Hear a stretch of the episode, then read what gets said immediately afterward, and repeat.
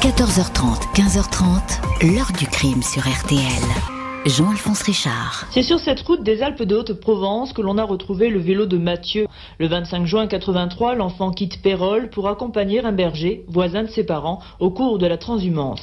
Mais la trace de Mathieu s'arrête là. Le village, les gendarmes, l'armée, toute la région se mobilise pour retrouver Mathieu. Bonjour, qui a enlevé Mathieu Holbert il y a 40 ans sur une route de Haute-Provence à quelques kilomètres de Castellane et des gorges du Verdon? C'est dans ce décor sauvage que ce petit garçon de 10 ans a disparu au tout début de l'été 1983. On ne l'a jamais retrouvé. Depuis, cette silhouette en salopette n'a cessé de hanter les enquêteurs. À l'époque, l'enquête se focalise sur la piste locale à la recherche d'un désaxé ou d'un maniaque sexuel qui aurait pu s'en prendre à l'enfant. Un homme du coin, célibataire au profil rugueux, va être longtemps soupçonné. Tarzan, comme on le surnommait, va même être jugé devant une cour d'assises, mais sans que la clé de l'énigme apparaisse. Les parents de Mathieu n'ont jamais baissé les bras, se démenant pour que le dossier reste ouvert et que les investigations se poursuivent. Avec succès, l'affaire vient effectivement de rejoindre le pôle des cold cases. Et si le petit garçon avait été victime d'un tueur en série, pourquoi son cas est-il désormais rapproché de l'affaire des disparus de l'Isère Question posée aujourd'hui à nos invités. 14h30, 15h30. L'heure du crime sur RTL. Dans l'heure du crime aujourd'hui, l'affaire Mathieu Holbert. À l'été 1983, le visage de ce petit garçon se retrouve dans tous les journaux, puis affiché dans les commerces de la région de Castellane, introuvable. L'enfant a disparu dans ce coin au bord d'une route tranquille des Alpes de Haute-Provence. Ce samedi 25 juin 1983, Mathieu Holbert, 10 ans, est fou de joie. Il a tellement insisté que ses parents ont fini par céder à sa demande. Il est autorisé à se rendre à la ferme des Clarnes, à environ 3 ou 4 kilomètres de la bâtie de Péroul, le village où il vit avec ses parents, Lise et Philippe Holbert, un couple de Parisiens venus s'installer dans le coin. Mathieu doit y retrouver un camarade de classe et un berger pour participer tout le week-end à une petite transhumance. Les parents ne peuvent pas l'accompagner, leur estafette Renault est en panne, c'est donc tout seul, à vélo, à 14h20, Mathieu, petit bonhomme de 1m32, salopette en jean, bob blanc, gourde et kawaii à la ceinture, prend la direction de la ferme des Clarnes. Il doit pour cela emprunter la nationale 85 en direction de Castellane, passer le col de Luins, bordé de forêts de pins, puis emprunter un chemin de terre. Dans l'après-midi, Lise Holbert appelle la ferme à deux reprises, mais personne ne répond. Le berger et les enfants doivent être occupés, pense-t-elle. En fin d'après-midi, Lise Holbert téléphone à nouveau à la ferme. Cette fois, le berger répond. Il est surpris. Il pensait que Mathieu ne viendrait pas. Il ne l'a pas vu de la journée. Les parents filent illico au Clarn en compagnie de leur voisin, Georges Logier, qui passait justement leur rendre visite. Aucune trace de leur fils. À 22 heures, la gendarmerie est alertée. Une heure du matin, un chien pisteur est conduit sur le terrain, sans résultat. Dans les heures qui suivent, les habitants des communes du coin, la Bâtie, la Garde, Castellane, organisent les premières battues. Des gendarmes, des militaires, 280 hommes au total sont déployés tout au long du trajet qu'aurait emprunté Mathieu. Des plongeurs sondent les points d'eau, un petit torrent. Des radiesthésistes sillonnent le coin. La photo de Mathieu Holbert, visage radieux, cheveux clairs, passe de main en main cinq jours après la disparition. La piste de l'accident, la plus vraisemblable au bord de cette route, est abandonnée. Une enquête est ouverte pour enlèvement par fraude ou violence. La brigade de recherche de Digne est chargée du dossier. Après son départ de la maison, Mathieu a, comme prévu, laissé son vélo dans une cabane en pierre et a continué son chemin à pied. Trois quarts d'heure de marche environ. Des témoins l'ont aperçu. Une femme l'a vu passer sur la nationale sous ses fenêtres. Elle lui a même demandé où il allait. Le garçon a répondu qu'il allait rejoindre un ami. Je lui ai proposé de l'emmener en voiture. Il a refusé. Il préférait marcher, il était tout sourire, va indiquer cette habitante. Un autre témoin raconte avoir vu l'enfant coiffé d'un bob blanc dépasser le col de Luins vers 15h15, 15h30. Après, plus personne n'a vu le garçon. Les enquêteurs ne croient ni à la fugue, ce n'est pas dans le tempérament du petit garçon, ni au rapt crapuleux. Les Holbert, qu'on présente parfois comme de gentils hippies, n'ont aucune fortune et ils n'ont pas d'ennemis. Le 10 juillet, 15 jours après la disparition, le téléphone sonne chez les Holbert. Ils entendent une voix dire ⁇ Allô Ici, c'est Mathieu, avant que la conversation soit coupée. 22 juillet, deux commerçantes de Cannes certifient avoir vu l'enfant en compagnie d'un homme. Quand on en parle à l'époque aux gendarmes, tout ce qu'ils trouvent à dire, c'est qu'on est un peu excité indiquera des années plus tard Lise Olbert au journal La Provence. Quatre ans vont ainsi s'écouler sans le moindre indice avant que le dossier change de main. Et on va voir évidemment quelles tournures vont alors prendre les investigations. Un habitant du coin va beaucoup intéresser les gendarmes et la juge au point d'apparaître comme le suspect numéro un. Est-il vraiment derrière cette disparition? Mais on en parle dans les prochains chapitres euh, de l'heure du crime. Pour le moment, retour sur cette nationale 85 où Mathieu s'est évaporé. Bonjour maître Didier Seban. Merci beaucoup d'avoir accepté l'invitation de l'heure du crime et d'être aujourd'hui dans le studio RTL de l'heure du crime. Vous êtes avocat de la famille de Mathieu Holbert. Alors, je, le disais à l'instant, la, famille euh, Holbert, ce ne sont pas des gens du coin. Ils, viennent d'arriver dans la région depuis quelques mois, peut-être une poignée d'années, mais pas beaucoup plus. Il n'y a aucune méfiance. On laisse partir ce gamin sur une route qui est une route euh, pas très fréquentée, mais qui est déserte, c'est vrai. Oui, euh, au fond, ils avaient décidé d'abord de l'accompagner, et puis, et, puis, comme la voiture était en panne, et ils ont finalement euh, décidé de le laisser partir en vélo en mhm. faisant son parcours avec lui. Ils connaissaient le chemin et, et, donc ils ne se sont pas inquiétés. Ça leur semblait, c'était en pleine journée, ça leur semblait normal. Euh, ils s'étaient installés là euh, pour s'éloigner de la ville, peut-être bien avant les mutations que nous avons connues ces dernières années.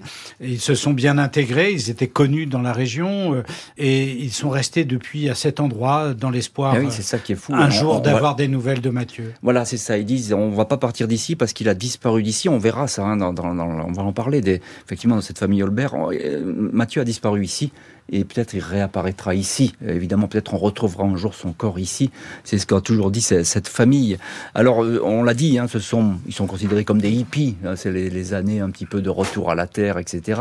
Les Holbert, il n'y a pas de, il n'y a pas d'animosité avec les gens du coin. Même si les gens du coin, bah, ils les regardent sans doute d'un œil un petit peu original. Ce sont, plutôt des intellectuels qui sont allés s'installer là-bas. Effectivement, c'est une région où les gens bougent peu, où euh, peu de, de, personnes extérieures viennent s'installer. On est, on est quand même euh, dans la montagne, euh, en tout cas dans une zone montagneuse, mais ils se sont bien intégrés. En tout cas, on ne leur connaît pas d'ennemis et, et, tout le monde va se solidariser avec eux quand Mathieu va disparaître. Oui, les, recherches sont rapides. Hein. Oui, tout à fait, hein. tout à fait. Bonjour Olivier Legal. Bonjour. Merci aussi euh, vous aussi d'être aujourd'hui dans le studio de l'heure du crime. Alors vous êtes chargé de mission, on va dire comme ça, hein, au, pôle pénal du cabinet Seban, de Didier Seban, qu'on vient d'entendre. Vous travaillez avec lui et notamment sur ces affaires non élucidé. Euh, je le disais, euh, le tout début, les recherches, c'est un moment très important parce que là, euh, tout peut se passer. Hein, on va parler des témoins, mais sur le terrain, il faut absolument retrouver une trace. Il y a ce chien pisteur qui est tout de suite envoyé. Ça marche pas en pleine nuit. Ben, les, les, premières heures sont, sont, primordiales dans le cas d'une disparition, quelle qu'elle soit, hein, euh, adulte ou, ou enfant. Euh, quand c'est un enfant, c'est systématiquement euh, pris au sérieux et, et, estimé comme une, une, disparition extrêmement inquiétante. Donc effectivement, il faut mettre voilà prioritaire. Il faut mettre tous les moyens. Déjà à l'époque, effectivement, en, donc en, 83, les moyens ont été assez importants dès le départ.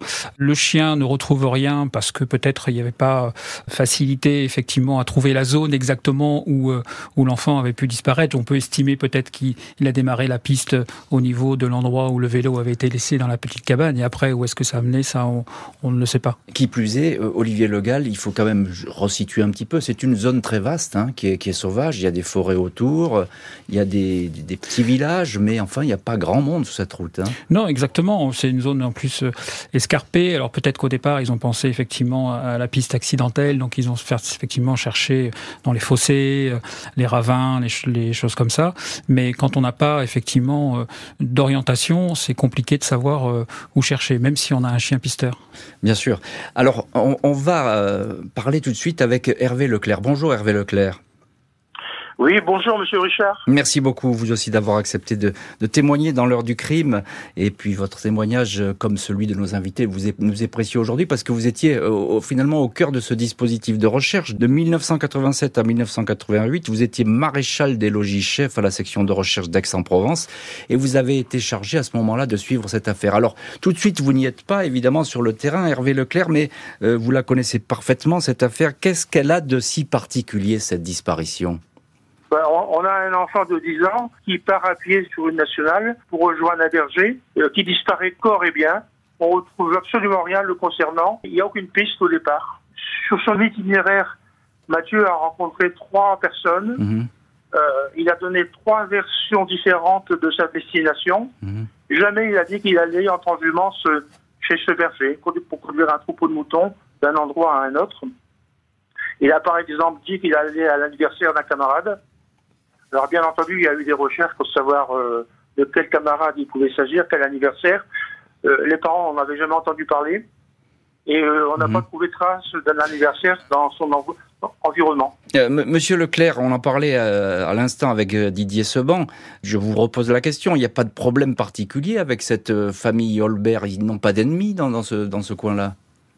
Non, pas du tout. Il n'y a aucun problème entre Mathieu et ses parents. Euh, ses parents, c'est des gens qui viennent de la région parisienne, un petit peu aussi de la région parisienne, qui ont fait ce qu'on appelle quelquefois un retour à la terre. Ils ont loué des terres, ils ont cultivé, ils, ont, se sont lancés dans l'agriculture. Mmh. Euh, ils ont construit une maison, une maison en bois. Et il n'y avait aucune difficulté apparente entre l'enfant et les parents. Non, tout se passait très bien. Alors vous confirmez effectivement que tout se passait très bien. Maître Didier Seban, il va y avoir évidemment, c'est toujours le cas dans les histoires de disparition, c'est toujours compliqué de savoir, de, démêler le vrai du faux, mais il y a ce coup de fil euh, d'une voix d'enfant qui appelle la famille. Euh, la famille dira on n'a pas assez creusé ça, on n'a pas regardé alors que nous étions sur écoute. Je répète les propos qu'ils ont tenus à l'époque. Oui, on peut, on peut toujours s'interroger. Est-ce que c'est euh, quelqu'un d'un peu euh, dérangé qui appelle ce jour-là et qui euh, s'identifie ou est-ce que c'est quelque chose de sérieux? Parce que forcément, dans une disparition, la famille a toujours l'espoir pendant longtemps, pendant des mm. années, que l'enfant soit en vie, ne se résout pas mm-hmm. au fait qu'il a pu mourir. Et donc, euh, un tel appel, c'est de nature à troubler, à donner l'espoir de nouveau. Peut-être que ça n'a pas été suffisamment creusé à l'époque. Euh, ce qui est certain, c'est que malgré tout, il y a un élément très troublant, c'est qu'on retrouve le vélo de Mathieu et le bâton qu'il avait confectionné pour faire cette marche. Pour marcher. Pour marcher euh, dans la cabane. Alors, le vélo, on peut comprendre s'il est parti à pied ensuite, mais pourquoi n'a-t-il pas pris le bâton? C'est une des questions qui se posent effectivement dans ces investigations. Quatre ans après la disparition, l'enquête est relancée. Un suspect est dans le collimateur. 3 mars 1987, Catherine Muller, nouvelle et jeune juge d'instruction de Digne, décide de reprendre le dossier Mathieu Holbert, immobile depuis 4 ans. Les gendarmes d'Aix-en-Provence sont saisis. Le voisin direct des Holbert, Georges Logier, 39 ans, surnommé Tarzan, un enfant du pays, cuisinier saisonnier et qui multiplie les petits boulots, et dans la ligne de mire. Le jour où Mathieu s'est évaporé, cet homme trapu, moustachu, a rendu visite aux parents de Mathieu pour demander des nouvelles de leur fils alors que la disparition n'était pas encore signalée. À l'époque, Georges Logier a été entendu. Il a expliqué que l'après-midi du drame, il jouait à la pétanque dans le village voisin de Péroul avec un de ses bons amis, Christian Maréchal, un mécanicien canois qui possède une résidence secondaire. Ce dernier a confirmé, mais hormis lui, Personne ne se souvient de la présence de Logier sur le terrain de boule. Qui plus est, sa vieille déesse Citroën bleue a été vue faire des allées-venues près de la maison des Holbert le jour de la disparition. Christian Maréchal, la Libye, est à nouveau entendu. Cette fois, il précise que Logier, surnommé Tarzan, s'est absenté du terrain de boule entre 14h30 et 16h30, pile dans le créneau où le petit garçon n'a pu donner signe de vie. Maréchal dit avoir menti car il a peur de Logier. À l'époque des faits, ce dernier lui a dit en brandissant son poing en signe de menace Je suis emmerdé avec mes amis Holbert à cause du petit. Tu diras que j'ai passé l'après-midi de samedi avec toi, au boule. 14 mai 1988, presque cinq ans après les faits, Georges Logier est placé en garde à vue. Il reconnaît avoir demandé à Christian Maréchal de lui servir d'alibi. Il dément avoir fait du mal au petit garçon, mais il craignait d'être persécuté par les gendarmes. Il est un effet passé ce jour-là avec sa voiture euh, sur la route du col de Luins à bord de cette déesse très reconnaissable. Dans le coffre de la voiture, les gendarmes trouvent quelques cheveux blonds et un petit morceau de sparadrap identique à celui que portait Mathieu à un doigt. Les analyses confiées en laboratoire ne peuvent pas être euh, formelles. Il est indiqué que les cheveux peuvent correspondre à ceux de Mathieu, mais aucune certitude pour le pansement. Lise et Philippe Holbert se souviennent que le soir de la disparition, Georges Logier est revenu les voir accompagné de leur père, lequel pleurait, attitude inhabituelle chez cet homme âgé. Philippe Holbert indique que ce soir-là, Tarzan l'a incité à ne pas alerter tout de suite les gendarmes. Georges Logier n'a plus d'alibi, il a fourni un faux témoignage, les indices le désignent. Il maintient que s'il a menti, c'est parce qu'il avait peur qu'on l'accuse. Il est inculpé d'enlèvement de mineurs de moins de 15 ans.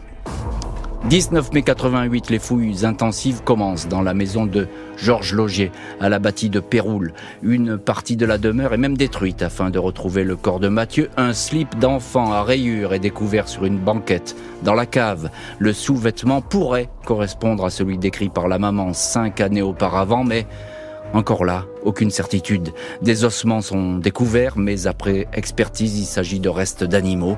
Quelques jours plus tard, Logier tente de se suicider, un aveu de culpabilité pour ses accusateurs, un geste de désespoir pour tous ceux nombreux qui dans le coin le soutiennent. Il est décrit comme un homme d'une intelligence moyenne, têtu, peu expressif, célibataire endurci, immature sur le plan sexuel. Georges Logier est remis en liberté sous contrôle judiciaire un an plus tard et il va attendre, libre, son procès. Et on va voir dans le chapitre suivant quel sort va être réservé à Georges Logier devant la cour d'assises et quelles conséquences euh, va avoir ce verdict. On est donc là, cinq ans après la disparition de Mathieu.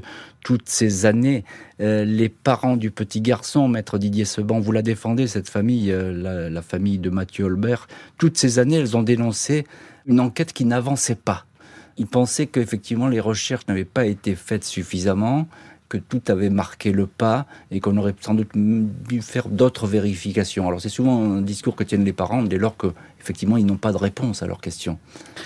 Oui, on, est quand même sur une hypothèse. À ce moment-là, on tient un coupable euh, du point de vue de la justice, puisqu'il est inculpé, c'est le mot qu'on emploie à l'époque. Et donc, euh, on va concentrer les efforts pour démontrer euh, sa culpabilité, chercher son emploi du temps, chercher ses, son ressenti, chercher ses troubles du comportement. Et dans le même temps, on, on oublie de regarder autour. Normalement, un juge instruit à charge et à décharge. Il doit aussi regarder s'il n'y a pas d'autres hypothèses. Et donc, cette hypothèse qui va traîner longtemps parce qu'une fois qu'il va être libéré, il n'y a plus de délai obligatoire mmh. pour juger. Elle empêche qu'on porte le regard ailleurs et sûrement qu'on trouve peut-être des indices qui auraient été utiles aujourd'hui. Bien sûr. Euh, Olivier Legal, vous travaillez au, désormais au, cabinet de Didier Seban. Vous vous intéressez, vous êtes ancien gendarme et vous intéressez évidemment aux affaires non élucidées. Ce que dit Maître Seban, c'est cet effet tunnel. Et ça, c'est toujours très dommageable en matière d'investigation parce que finalement, on se fixe sur une hypothèse, une possibilité euh, qui paraît la bonne, mais peut-être n'est-ce pas la bonne? C'est tout le danger en fait, c'est ça. C'est qu'on se dit que voilà, on tient la solution, on est face à, celui qui a peut-être commis les faits, et euh, on va s'attacher effectivement à, bah, à chercher les preuves. Mais oui, c'est ça. Voilà. Sauf que là, en l'occurrence, euh, si cet homme a été a été libéré, c'est que des preuves, euh, bah, il n'y en avait pas. et, et, effectivement, on perd du temps. Mais euh, je pense qu'aujourd'hui, peut-être le raisonnement serait serait différent. Alors peut-être je j'étais pas encore gendarme en, en 83, mais aujourd'hui, quand même, dans les formations, voilà, on, s'attache effectivement à, à, faire en sorte à faire attention, à faire attention. C'est-à-dire voilà, on a une piste, mais il faut pas négliger ce qu'il peut y avoir à côté aussi. Hervé Leclerc, vous à l'époque, vous êtes maréchal des logis chef à la section de recherche de la gendarmerie d'Aix-en-Provence. Alors il y a ce suspect, Georges Logier, vous le connaissez bien parce que vous l'avez vu lors de, votre enquête. Qui est-il? Il est un peu spécial comme bonhomme, non? Alors, c'est un homme qui vit dans une maison isolée, il est célibataire. Sa profession, c'est cuisinier. Il travaille dans les stations de ski en Haute-Provence. C'est un homme qui vit seul, Maintenant, spécial, euh, vous savez, on est tous un peu spécial dans notre mmh. genre. Ben, c'est tout simplement l'enfant du pays. Euh, lui, c'est l'enfant du pays, et puis les Mathieu Albert, c'est des gens qui viennent de la ville, qui sont pas de là, quoi. C'est des étrangers. Mmh. Les premières recherches de Mathieu, le père les a faites avec Georges Logier dans sa voiture. Et Georges Logier a aidé un peu les parents à faire les premières recherches et à participer aux premières recherches. Il était là effectivement avec avec ses parents. Qu'est-ce qu'il vous dit, Georges Logier, quand vous l'interrogez, quand vous l'avez en face de vous en garde à vue? Lui va reconnaître les faits. Il va dire c'est vrai, j'ai demandé un alibi à Christian, qui m'a fourni, je n'ai rien fait à Mathieu. Si j'ai demandé un alibi, c'est parce que j'avais peur d'être emmerdé. Il a reconnu également qu'il était sur l'itinéraire où, Mathieu a disparu avec sa voiture, mais il dit j'avais envie de faire mes hmm. besoins dans la colline. Et, voilà sur l'explication. Euh, alors encore un mot, Hervé Leclerc. Euh, qu'est-ce qu'il vous a dit Christian Maréchal? Christian Maréchal, c'est l'homme de la Libye. C'est l'homme qui a dit jouer au boule avec moi. Euh, qu'est-ce qu'il vous dit quand il reconnaît qu'effectivement il a menti? Il nous a dit, eh bien, c'est vrai, jamais joué au boule. J'ai fourni un alibi à mon ami Georges parce qu'il me l'a demandé et parce qu'il m'a menacé de révéler à mon épouse une infidélité. Et il a ajouté, je suis dans le coup de Mathieu mais hmm. rien d'autre. Hmm. Mais on n'a pas la possibilité de le vérifier. Hmm. Maître Didier Seban, on entend ce que dit euh, Hervé Leclerc, qui était au cœur, encore une fois, des investigations. Il était, c'est lui qui a interrogé les suspects. Il y a quelques indices qui sont troublants. Euh, il, a laissé son vélo dans une cabane, le, le petit Mathieu, ça c'était prévu. Mais vous avez appris qu'il a laissé aussi son bâton de marche et ça, c'est plus curieux. Oui, quand on relit le dossier, on découvre euh, l'existence de ce bâton de marche. Et, parce que nous, notre première initiative, c'est de demander à ce qu'on réunisse les scellés et à qu'on les examine, parce que peut-être peuvent-ils parler. Et ce bâton de marche nous étonne parce que, euh, au fond, euh, si Mathieu devait laisser son vélo pour continuer sur un chemin euh, qui n'était pas carrossable en vélo, qui n'était pas faisable en vélo, il aurait dû quand même emporter son bâton, d'abord pour faire cette marche jusqu'au euh, euh, jusqu'à l'endroit où se trouve le berger, mais on nous dit même qu'il devait utiliser ce bâton pour pour les animaux, c'est ça, pour les, pour les moutons. c'était l'idée qui s'était fait. Un petit garçon de 10 ans, voilà, il faut leur montrer le chemin, ainsi de suite. Donc pourquoi Mathieu ce jour-là abandonne son bâton? Est-ce qu'il a fait une mauvaise rencontre sur la route? Qu'est-ce qui a pu se passer? Alors c'est vrai qu'on le verra ensuite euh, en chemin, mais il y a quelque chose de, troublant. Il y a quelque chose de troublant, effectivement. juste très, très très court, les empreintes ont été relevées sur euh, ce bâton et le vélo? Non. Aucun, aucun travail d'enquête n'a été fait sur ces bâtons. Et sur, le vélo existe encore, et c'est pour ça qu'on on se dit qu'il y a peut-être une vérité à trouver sur ce vélo. Logier, alias Tarzan, est bel et bien renvoyé devant une cour d'assises. Épilogue annoncé, mais incertain de cette affaire.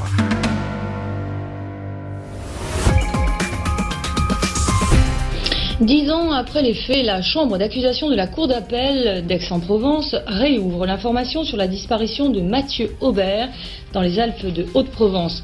Des éléments précis laissent penser aujourd'hui que l'enfant a pu être enlevé par une secte.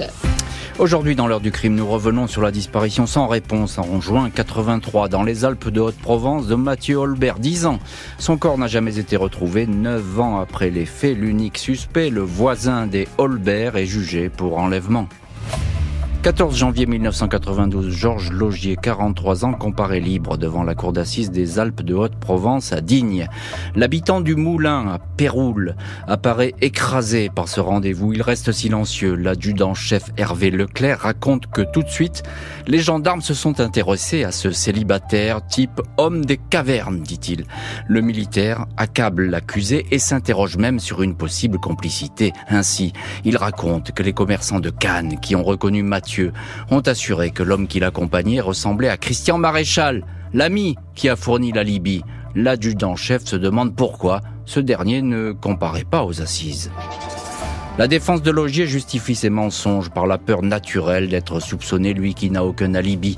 Le curé qui a baptisé Georges Logier, l'abbé de Cobert, pense aux parents de Mathieu, mais dit à propos de l'accusé il est incapable d'avoir fait une chose pareille, il m'a avoué son innocence. Les experts, pour leur part, ne peuvent pas certifier avoir trouvé des indices et encore moins des preuves contre Georges Logier. L'analyse des cheveux reste incertaine, ils auraient pu être transportés par les parents de Mathieu qui ont voyagé dans la DS.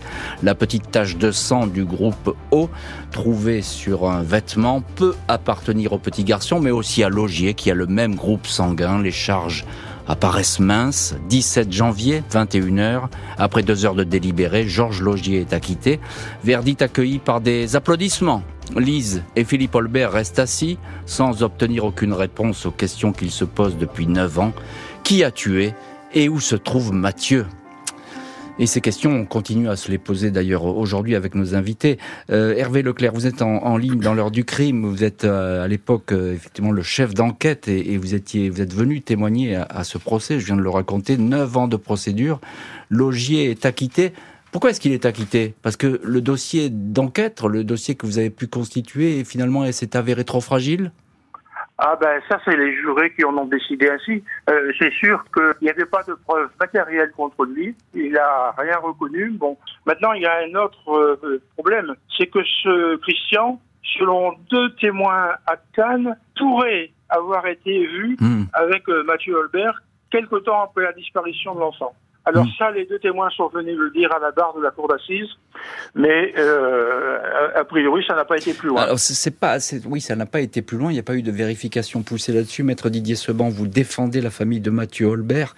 On peut pas dire que à l'époque ce soit la victoire des experts, comme on pourrait dire aujourd'hui, de la technique scientifique, parce que finalement, sur ces pièces quand même qui sont nombreuses, on trouve rien. Euh, aujourd'hui, ça serait peut-être un peu différent, mais là, on est avec les moyens de l'époque, il faut le reconnaître. Oui, les dossiers les plus difficiles sont les dossiers de disparition. On l'a vu dans l'affaire Estelle Mouzin ou dans d'autres dossiers. Euh, c'est qu'évidemment, on n'a pas le corps, on n'a pas euh, le lieu où il aurait disparu vraiment, euh, les conditions de l'enlèvement. donc, on, on, est on est en position de faiblesse pour mener une enquête.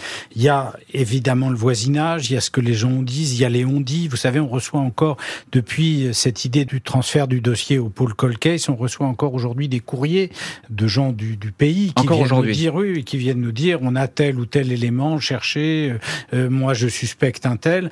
Euh, donc évidemment, la tendance va être de faire dans la proximité. Hmm. Et peut-être, quelquefois, il faudrait avoir une vision il faut faire cette enquête de proximité absolument, mais il faudrait avoir une vision un peu plus en hauteur et regarder la criminalité dans la région. Hmm. Olivier Legal, vous confirmez ça Il faudrait regarder un petit peu ce qui s'est passé dans la région, s'il y a d'autres pistes sont apparues à ce moment-là. Donc il y a toute une archéologie judiciaire, j'ai envie de dire, à refaire.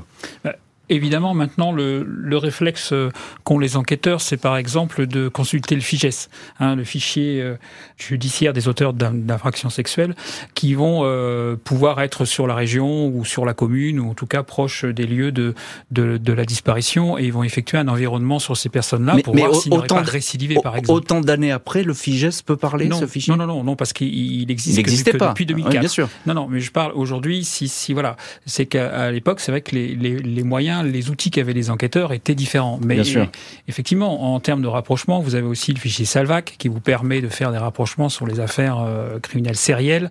Voilà, tout ça, ce sont des choses qui effectivement euh, n'existaient pas à l'époque et c'était certainement compliqué pour les enquêteurs de pouvoir faire ces rapprochements. Bien sûr. Et bien, on va poser la question à Hervé Leclerc qui dirige l'enquête à l'époque. Monsieur Leclerc, quand vous reprenez l'enquête, vous faites le lien avec d'autres enlèvements, disparitions, etc. Alors, lorsque la section recherche a été saisie en mai 87, on a découvert qu'il y avait eu une tentative d'enlèvement d'enfants près de l'endroit où Mathieu Holbert avait disparu, à quelques kilomètres. Et cette tentative était restée inconnue des enquêteurs a priori de l'époque. Alors, euh, il y a eu, c'est donc une tentative avec un homme identifié.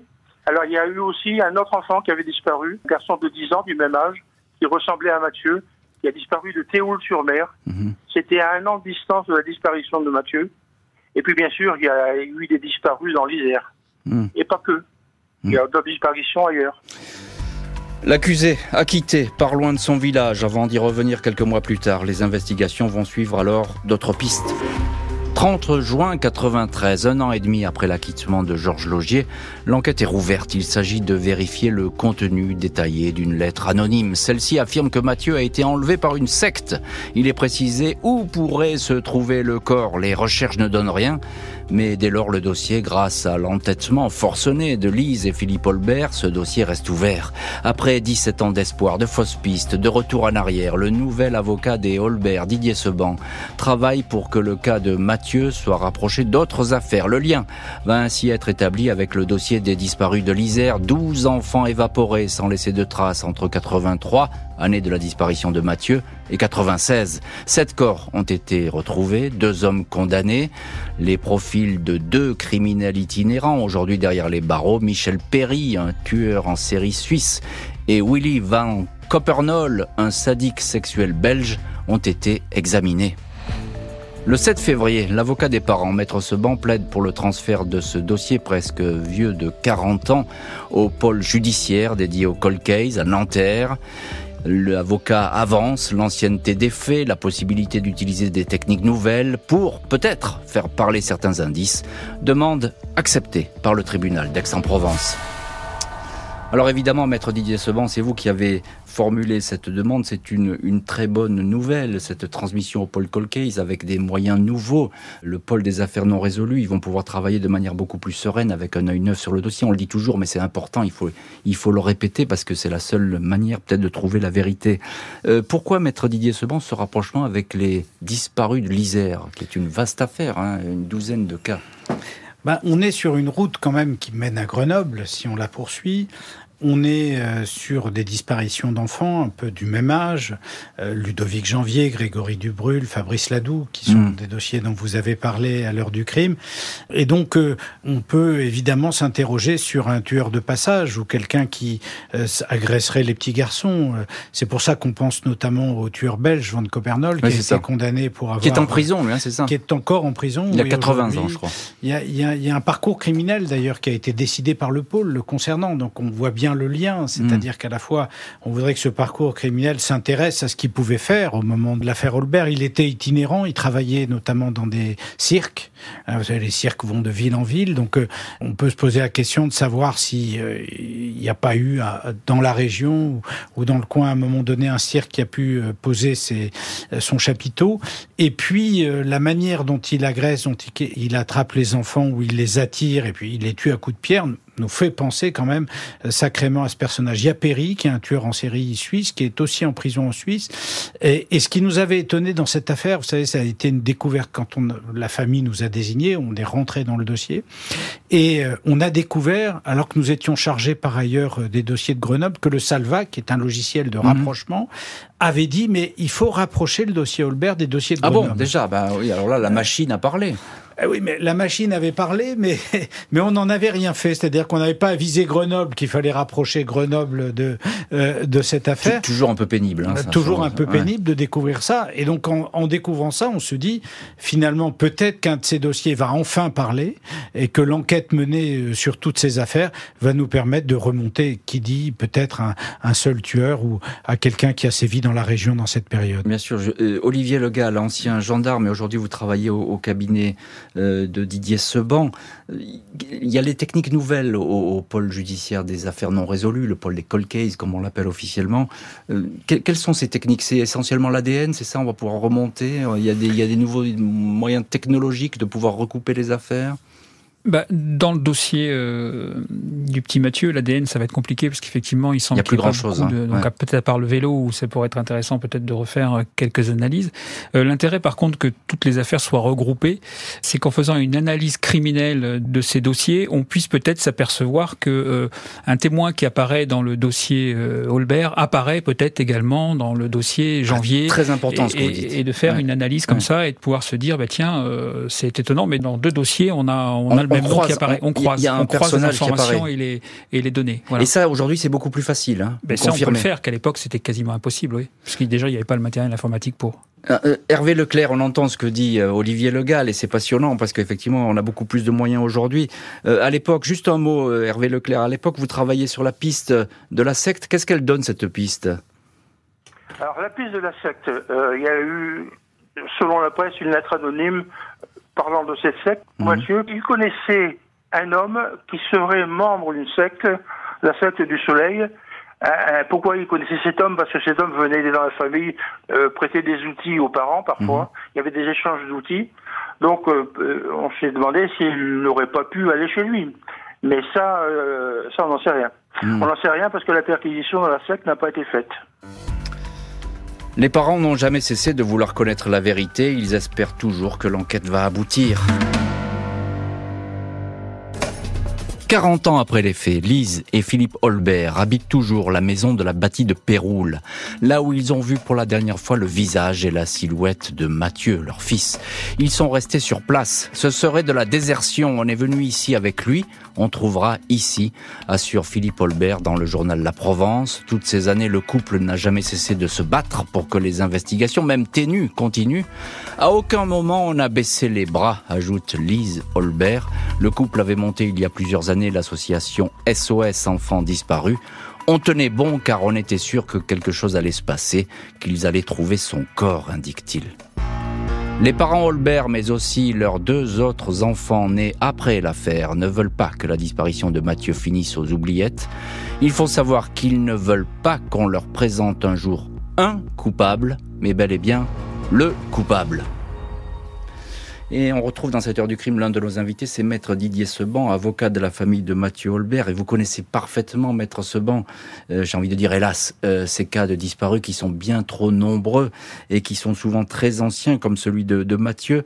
Et, et, et j'ai envie de dire, c'est malheureux, mais c'est finalement grâce à la famille que pendant toutes ces années, le dossier il est resté ouvert. C'est souvent le cas, hélas, mais la famille se bat contre euh, le néant, presque, j'ai envie de dire. Oui, on leur, on leur oppose souvent cette idée qu'on fait de l'archéologie judiciaire, euh, et puis euh, finalement il faut savoir arrêter une affaire.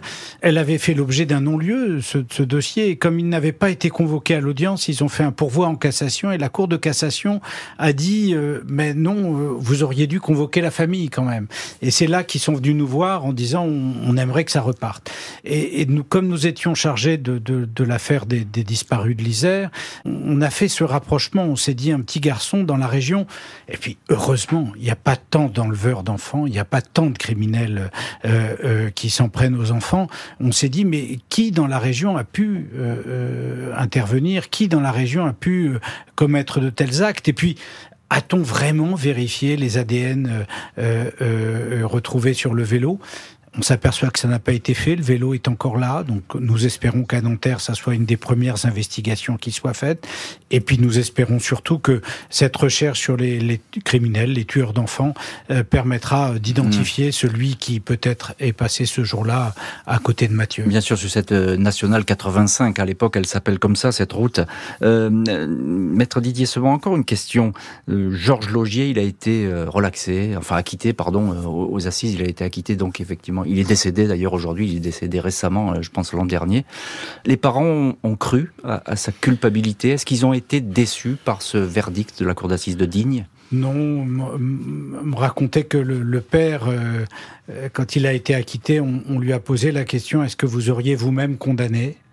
Et si vous aviez été juré, il a dit moi j'aurais voté l'acquittement.